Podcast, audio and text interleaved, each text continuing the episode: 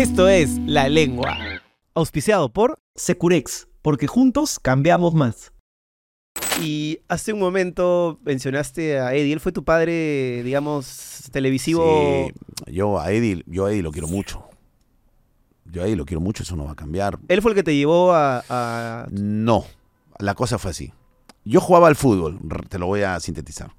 Yo jugaba al fútbol e intentaba ser jugador de primera división. en- ¿Defensor puede ser? En Defensor Lima me llevó y eh, le mando un abrazo y espero realmente que esté bien al profesor Lucho Rubiño.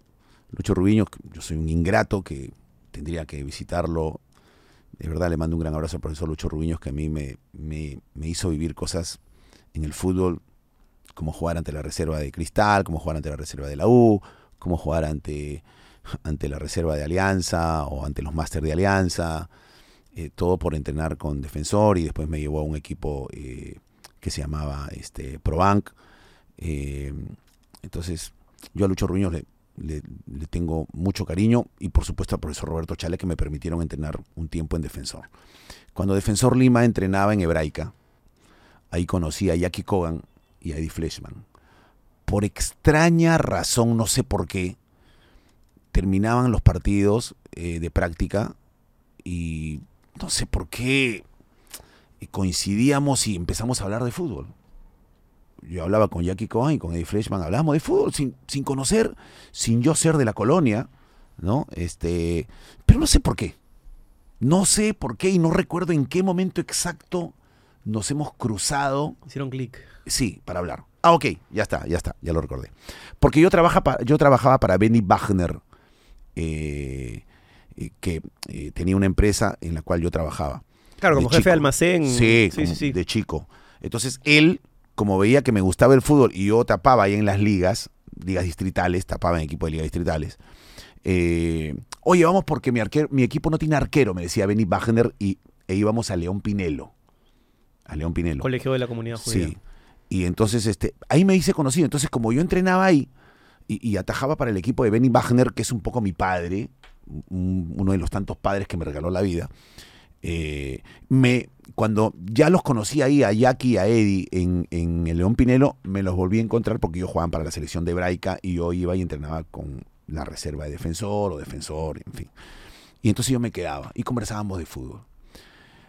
Eh, cuando no puedo debutar yo en defensor, porque obviamente eh, no me dieron las condiciones, eh, yo me voy a seguir jugando Liga Distrital, Copa Perú, Defensor Santoyo, Los Halcones, este, Junior Nike, eh, Atlético Valdizán, eh, Cristal de Araguay, en fin. Pero ese periplo termina más o menos a los 26 años. Eh, y, y en estos equipos te pagan y no te pagan, y de acuerdo a cómo tú avances, Sí, claro. ¿no? No me iba mal en lo deportivo, pero en lo económico Claro, no es una vida sustentable profesionalmente. Entonces, yo retorno a trabajar a los repuestos y ahí es donde me encuentro con Jackie Cogan.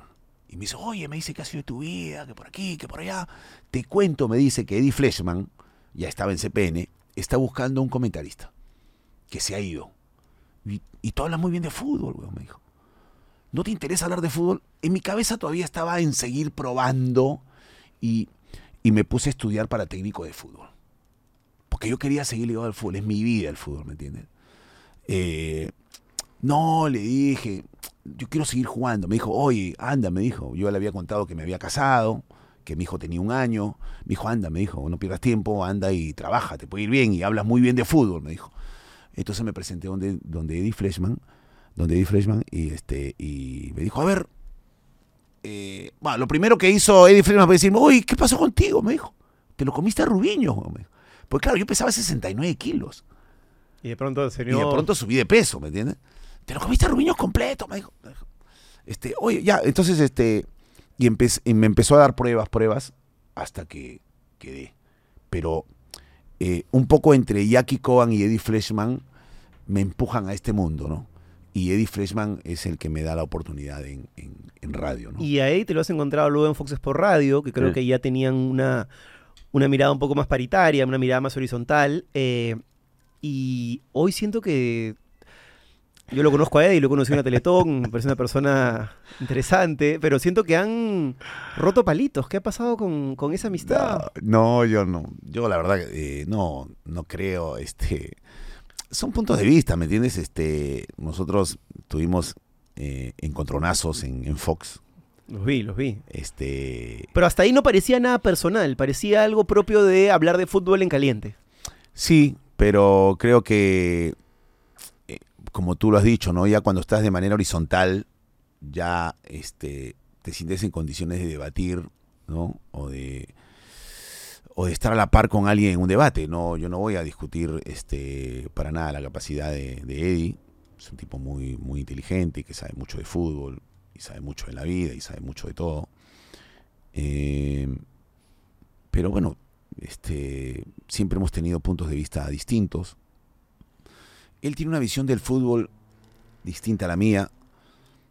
eh, y creo que creo que tiene, tiene que ver un poco eh, probablemente con el origen de cada uno. Eh, yo veo el, fútbol de manera, como lo jugué, de manera barrial.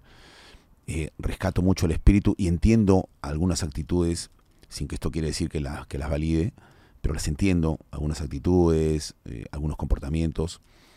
Eh, y claro, él probablemente no está de acuerdo eh, conmigo en, algunas cosas. Después, eh, sí, entiendo de que él, no comparte el formato de programa que hago, y está bien, y está perfecto, y lo entiendo también, pero el cariño que yo le tengo y el agradecimiento que yo le tengo a Eddie no va a cambiar, ¿no? Este, eh, me encuentro con él de vez en cuando, eh, cuando tenemos reuniones o coincidimos en algunas reuniones este, en algún café de San Isidro.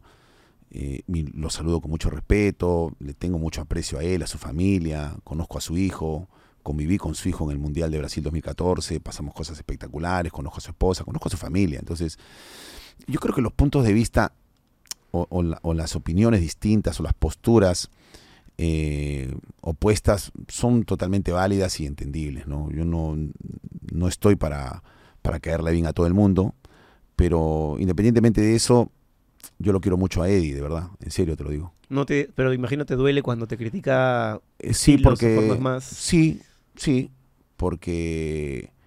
Porque, porque sin, sin mencionarme siento que son para mí, o sea, no hay forma, no hay este... eh, a ver, no hay necesidad de mencionarme para decir estoy hablando de este programa o, o se está dirigiendo este programa. Sí, porque en su él, él formó parte del, eh, eh, del universo inicial del programa, porque yo conversé con él, conversé con él para, para arrancar el proyecto. Pero bueno, no, no nos pusimos de acuerdo. Post Fox Sports. Sí, sí, claro.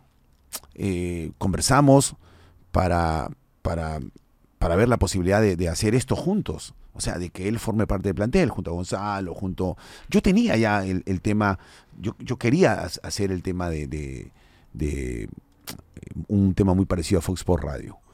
Eh, y eso fue un tema casual, como casi siempre pasan las cosas este, en la vida, ¿no? O sea, eh, yo hacía yo hacía presión desde el cuarto de mis hijos. Sí, lo sé.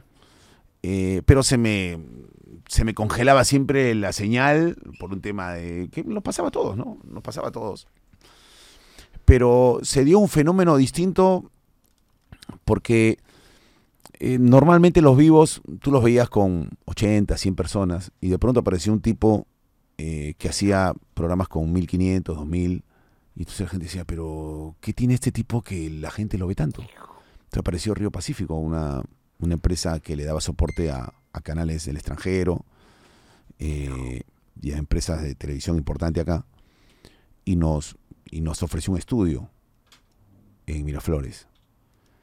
Y yo cuando llego a ese estudio lo primero que veo es una mesa blanca desarmada que servía para debates de políticos, pero estaban desarmada.